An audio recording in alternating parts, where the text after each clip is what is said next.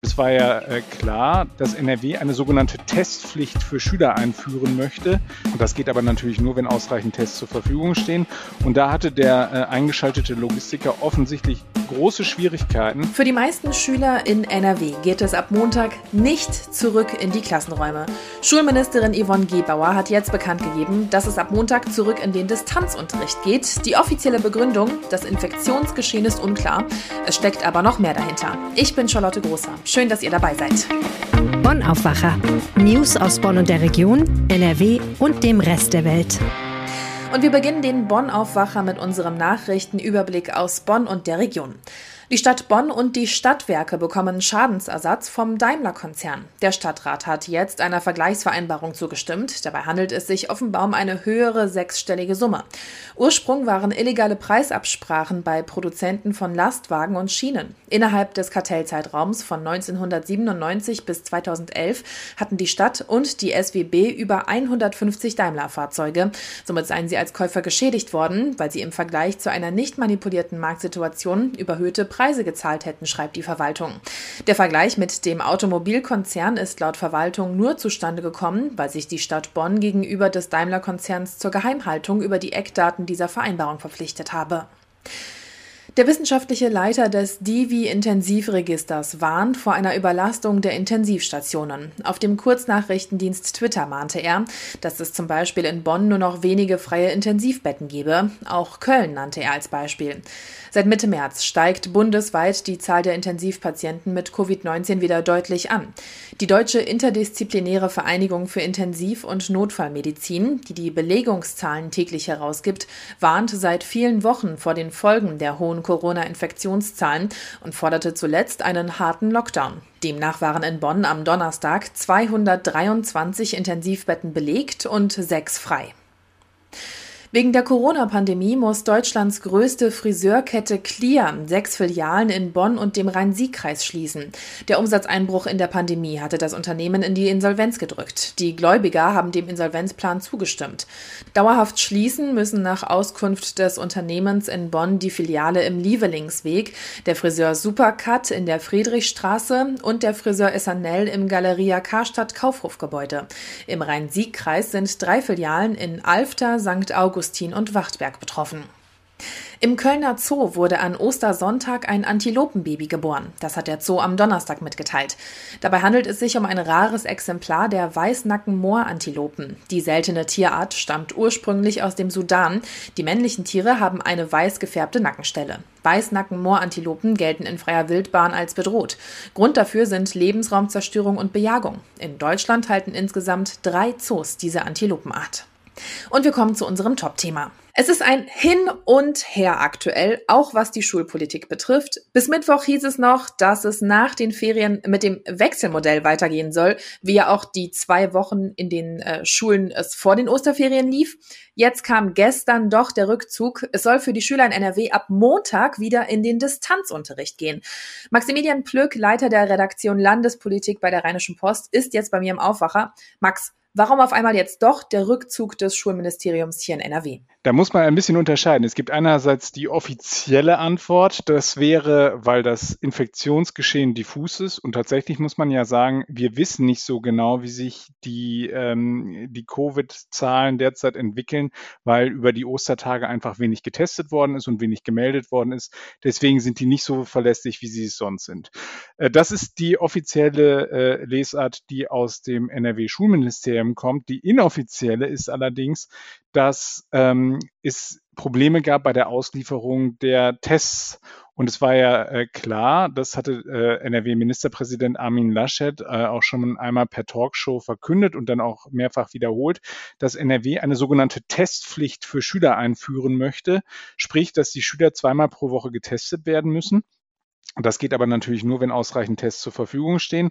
Und da hatte der äh, eingeschaltete Logistiker offensichtlich große Schwierigkeiten, so dass man jetzt äh, hofft zwar noch, dass er bis Ende der Woche ausreichend äh, Tests liefert, also bis heute Abend, ähm, dass es dann ähm, losgeht. Jetzt ist man dieses Problem sowieso etwas losgeworden, dadurch, dass man gesagt hat, ein Großteil der Schüler geht in den Distanzunterricht und nur die Schüler, die ähm, kurz vorm Abschluss stehen, die gehen weiterhin eben zur Schule. Mhm. Soll es denn dann äh, für diese Abschlussklassen trotzdem die Testpflicht geben ab Montag? Auf jeden Fall. Also diese, diese Testpflicht, die wird in Form eines sogenannten äh, Betretungsverbotes, falls ich mich nicht äh, testen lasse, äh, durchgeführt werden. Ähm, und die wird dann eben auch für diejenigen gelten, die wird aber auch gelten für äh, alle Leute, die dort in die Schule hinein wollen. Sprich also auch für Lehrer, auch für äh, andere Beschäftigte, die müssen sich testen lassen.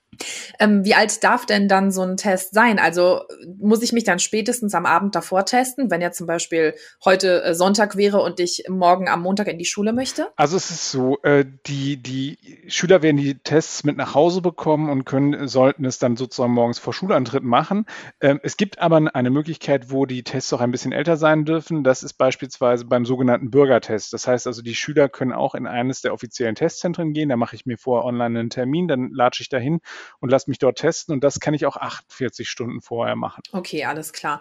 Jetzt ist ähm, dieser, dieses Distanzmodell ja erstmal nur für eine Woche angesetzt. Äh, jetzt nehme ich mal an mit dem Hintergrundwissen, dass es ja offiziell zwar die Begründung ist, okay, wir wissen nicht, woher die Infektionen kommen, inoffiziell fehlen die Tests. Meinst du, innerhalb von dieser einen Woche könnten diese, ich weiß nicht, wie viele Tests da jetzt fehlen, äh, nachgeliefert werden?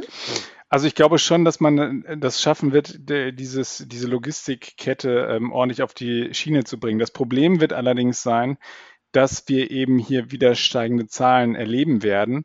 Und ähm, ich habe gesprochen mit dem Präsidenten des Nordrhein-Westfälischen Lehrerverbandes, Andreas Bartsch. Der hat mir gesagt, als ich ihn gefragt habe, äh, wann er denn meint, dass die Schüler wieder vom Distanz in den Wechselunterricht wechseln, äh, dass also mindestens zwei bis drei Wochen äh, geht, richtet er sich jetzt darauf ein, dass dieser Distanzunterricht stattfindet. Die, ähm, äh, die Landesregierung stellt es so dar, dass man schon ab dem 19. April wieder versucht, äh, eben in eben diesen, diesen Wechselunterricht zu kommen, also diese Mischung aus Präsenzanteilen und eben den, äh, dem Unterricht äh, übers Digitale. Ähm, aber sie, selbst sie äh, räumen ein, sofern es das Infektionsgeschehen zulässt. Und was wir uns immer wieder vor Augen führen müssen, ist ja, dass der Regierungschef, also NRW-Ministerpräsident Armin Laschet von der CDU, ja derzeit für seinen Brückenlockdown wirbt und da wäre es natürlich ein interessantes Zeichen, wenn ich versuche, ähm, alle Schüler eben ähm, äh, wieder in Präsenzveranstaltungen zu holen, während man versucht, in dem Rest äh, der Gesellschaft dann eben möglichst weit runterzufahren.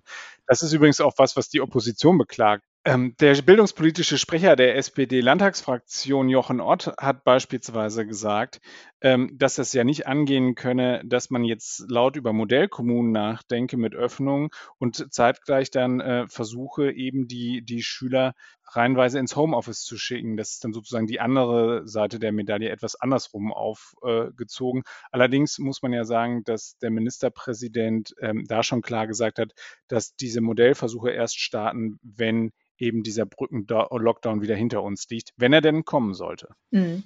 Äh, Max, jetzt du als unser Landespolitikexperte, kannst du die Situation vielleicht noch ein bisschen ähm, einschätzen? Also es gibt ja gerade viel Unmut, ähm, was die Entscheidungen aus der Politik angeht, eben weil es dieses ständige Hin und Her gibt. Äh, was meinst du? Kommt da jetzt ähm, vielleicht trotzdem ein bisschen Rückenwind äh, für die Entscheidung?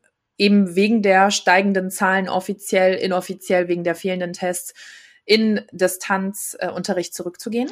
Also ich glaube, das ist so, dass, dass diese Entscheidung, die wir jetzt sehen, dass die quasi äh, durch die Linie, die der Ministerpräsident jetzt eingeschlagen hat mit seinem Wunsch, äh, diesen Brückenlockdown zu bekommen, dass die jetzt die Folge dessen sind. Die FDP, es sind ja beides FDP-Minister, müssen wir uns vor Augen führen, war ja in der Vergangenheit immer äh, die Partei, die sich dafür ausgesprochen hat, dass man möglichst schnell wieder Öffnungsperspektiven aufzeigt, ähm, wie eben diesen Modellkommunenversuch, den jetzt auch der FDP-Minister Andreas Pinkwart zu verantworten hat.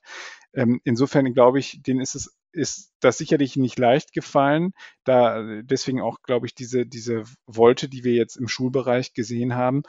Aber andersherum muss man auch sagen, in den vergangenen Tagen ist die, sind die Hilferufe beispielsweise auch aus der Intensivmedizin so laut geworden, dass dann die, ähm, das glaube ich, bei dem letzten auch der Groschen gefallen ist, dass da jetzt irgendwas passieren muss und dass man nicht einfach so sagen kann, wir, wir machen da weiter, wo wir vor den Osterferien aufgehört haben. Okay, dann äh, danke ich dir, äh, Max, für diesen ja doch sehr intensiven Einblick in das Geschehen hinter den Kulissen und ähm, dass du uns darüber aufgeklärt hast, wie das jetzt ab Montag an den Schulen laufen wird. Immer wieder gerne.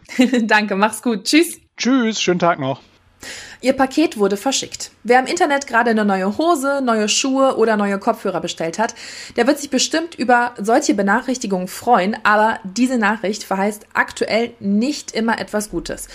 Die Polizei warnt nämlich aktuell vor betrügerischen Paketbenachrichtigungen. Betrüger machen sich momentan offenbar die Corona-Pandemie zunutze, in einer Zeit, wo eben ja viele Menschen online bestellen. Darüber spreche ich jetzt mit meiner Aufwacherkollegin Anja Wölker. Hi Anja. Hallo Charlotte. Die Polizei warnt also aktuell vor SMS, die Pakete ankündigen. Was steckt denn aber wirklich dahinter? Ja, es werden nicht nur vermeintliche Pakete angekündigt, sondern in den Nachrichten steht zum Beispiel auch noch, dass man eine Lieferung nachverfolgen kann oder die Lieferung überprüfen und akzeptieren soll. Und von diesen Nachrichten gibt es schon ganz viele verschiedene Varianten und sie gibt es auch in verschiedenen Sprachen. Dazu gibt es dann einen Link und wenn man auf diesen Link draufklickt, wird automatisch eine Schadsoftware heruntergeladen. Laut der Kölner Polizei kann dadurch das eigene Handy ausgespäht und ferngesteuert werden. Dadurch könnten die Betrüger zum Beispiel kostenpflichtige SMS senden. Und das will natürlich niemand, ist ja klar. Weiß man denn schon mehr zum Ursprung dieser Masche? Es gibt möglicherweise einen Zusammenhang mit einem Datenleck bei Facebook. Das kommt jetzt aber nicht von der Polizei, sondern vermuten jedenfalls Betroffene. Am Osterwochenende wurde nämlich öffentlich bekannt, dass private Handynummern und andere Daten von rund 533 Millionen Facebook-Nutzern veröffentlicht wurden. Mittlerweile ist die Sicherheitslücke aber wieder geschlossen. Klar ist jedenfalls, dass in NRW Menschen aus vielen verschiedenen Städten diese Betrugs-SMS bekommen haben, wie meine Kollegin Claudia Hauser recherchiert hat. Darunter sind zum Beispiel Menschen in Düsseldorf, Wesel, Münster, Solingen, Remscheid, im Bergischen Städtedreieck und Wuppertal, heißt es von der Polizei. Und aus meinem eigenen persönlichen Umfeld kann ich noch Essen hinzufügen. Ich packe euch auch noch äh, zwei Links in die Show Notes. Da könnt ihr überprüfen, ob ihr vom Facebook-Datenleck betroffen seid. Wenn ich jetzt so eine SMS bekommen habe, was sollte ich dann machen? Regel Nummer eins ist wahrscheinlich nicht draufklicken, oder? Ja, genau. Also auf gar keinen Fall auf diesen Link draufklicken. Laut Polizei soll man dann über seinen Mobilfunkprovider eine sogenannte Drittanbietersperre einrichten lassen. Das ist so ein Mechanismus, der Zahlungen über die Mobilfunkrechnung an Dritte verhindert. In den Einstellungen sollte man dann außerdem noch die automatische Installation von Apps deaktivieren. Und wenn ich jetzt aus Versehen doch schon drauf geklickt habe, vielleicht habe ich ja auch was bestellt und das eben nicht sofort als Betrugs-SMS erkannt. Ja, ja, genau. Also genau darauf zieht ja diese Masche ab, dass man eben ein Paket erwartet und dann vielleicht ganz ahnungslos auf diesen Link draufklickt. Wer das gemacht hat, der sollte das Handy in den Flugmodus setzen. Dann sollte man auch seinen Mobilfunkprovider informieren und versuchen, diese nicht gewollte App in einem abgesicherten Modus zu deinstallieren. Es könnte auch sein, dass man sein Handy dann auf den Werkszustand zurücksetzen muss und wer betroffen ist, der kann natürlich Anzeige bei der Polizei erstatten. Ja, und leider gibt es ja nicht nur solche betrügerischen SMS, man bekommt ja auch immer mal wieder so ganz komisch verdächtige E-Mails, die ich dann auch immer versuche direkt zu löschen. Korrekt, genau. Also vor solchen E-Mails warnt auch das LKA NRW. In diesen Mails behaupten Betrüger als Dienstleister im Online-Sektor, wie zum Beispiel Banken, nur per Telefon oder E-Mails weiterhelfen zu können. Dann soll man seine Daten abgleichen und zum Beispiel Passwörter auf Webseiten eingeben, die wirklich echt aussehen. Diese Webseiten sind dann aber wiederum eben nicht echt, sondern sind von den Betrügern, die dadurch an diese Daten, Passwörter und so weiter kommen. Laut Polizei würden Banken aber niemals solche vertraulichen Daten per Mail, Post oder am Telefon anfordern. Also Augen offen halten bei SMS, die vermeintliche Pakete ankündigen. Das ist eine aktuelle Betrugsmasche und auch bei komischen E-Mails aufpassen. Danke dir, Anja, für das Gespräch. Ja, danke dir und bitteschön. Und diese Themen solltet ihr heute auch noch im Auge behalten. Heute Vormittag will NRW-Wirtschaftsminister Andreas Pinkwart bekannt geben, welche Kommunen in NRW zumindest teilweise ihr öffentliches Leben wieder hochfahren dürfen. Eigentlich war die Bekanntgabe der Modellkommunen schon für gestern geplant gewesen. Sie wurde wegen Abstimmungsbedarf aber auf heute verschoben. In den Modellkommunen soll getestet werden, wie Sport, Freizeit, Theater, Kultur und andere Bereiche des öffentlichen Lebens, unterstützt durch Apps, geöffnet werden können. Bis zu acht Modellkommunen sollen den Zuschlag bekommen. Insgesamt hatten sich 26 Kreise und 20 Städte beworben. Kommunen, die vom Ende des Braunkohletagebaus betroffen sind, haben jetzt einen Entwurf für einen sogenannten Revierpakt vorgestellt. In dem Papier werden Eckpunkte genannt, wie die für das Ende des Kohleabbaus geplanten 14,8 Milliarden Euro in NRW eingesetzt werden sollen. Die jetzige Braunkohleregion, das Rheinische Revier, soll innerhalb von zehn Jahren zur attraktivsten Wirtschaftsregion in Europa werden. Neben Zielen wie der Ansiedlung von Wasserstoffindustrie oder dem Ausbau des Gigabit-Netzes beinhaltet das Papier die Zusage für schnellere, unkomplizierte und effiziente Planungs- und Genehmigungsverfahren. Mit diesen könne der Raum schon früh wieder nutzbar gemacht werden, etwa durch eine Zwischennutzung für erneuerbare Energien. Den Artikel mit den weiteren Infos findet ihr auch in den Shownotes. Und am Freitag gibt es wie immer unsere Wochenendtipps für euch. Dieses Mal sind die Tipps musikalisch zusammengestellt von Kulturredakteur Philipp Holstein. Ich habe endlich mal wieder eine Platte gehört, die mich wirklich gepackt hat. Und zwar ist das das Debütalbum des britischen Quartetts Dry Cleaning. New Long Leg heißt das auf dem berühmten Label 4AD, wo zum Beispiel auch die Cocteau Twins veröffentlichen, die Pixies veröffentlicht haben. Und das Besondere an dieser Band ist die Sängerin. Florence Shaw heißt die. Und sie singt gar nicht, sie spricht nur. Im Grunde erzählt sie sogar. Und wenn man das auf dem Kopfhörer hört, während man durch die Straßen geht, fühlt es sich immer so ein bisschen an, als hätte man eine Stimme im Kopf, die den Alltag und das Leben in den Straßen kommentiert. Das ist ziemlich toll und erinnert ein bisschen an The Fall und Elastica und Wire und produziert hat das Album John Parrish, den man ja auch von Alben von PJ Harvey kennt und Aldous Harding. Außerdem äh, werde ich mir nochmal bei Arte, da gibt es den Film gerade in der Mediathek, die Dokumentation As It Was ansehen und sie handelt von der Solo-Karriere des früheren Oasis-Sängers Liam Gallagher. Schönes Wochenende. Die Kulturtipps gibt es auch nochmal schriftlich. Den Link zum Artikel, ihr kennt es, gibt es in den Shownotes. Kommen wir noch zu den Wetteraussichten. Ja, die sind leider nicht wirklich schön für dieses Wochenende. Heute wird es wechselhaft. Es gibt viele Wolken. Im Norden kann es auch mal regnen. Dabei kommen wir auf Werte zwischen 8 und 14 Grad. Morgen geht es dann ähnlich weiter. Viele Wolken, teilweise auch mal länger Regen. Und so sieht dann auch der Sonntag aus. Dazu bleiben die Temperaturen bei etwa 11 Grad in der Spitze. Und das war der Aufwacher für heute. Ich hoffe, ihr kommt gut ins Wochenende. Ist ja das perfekte Wetter, um zum Beispiel auch mal in unsere anderen Podcasts reinzuhören. Habt einen schönen Tag. Tschüss! Mehr Nachrichten aus Bonn und der Region gibt's jederzeit beim Generalanzeiger. Schaut vorbei auf ga.de.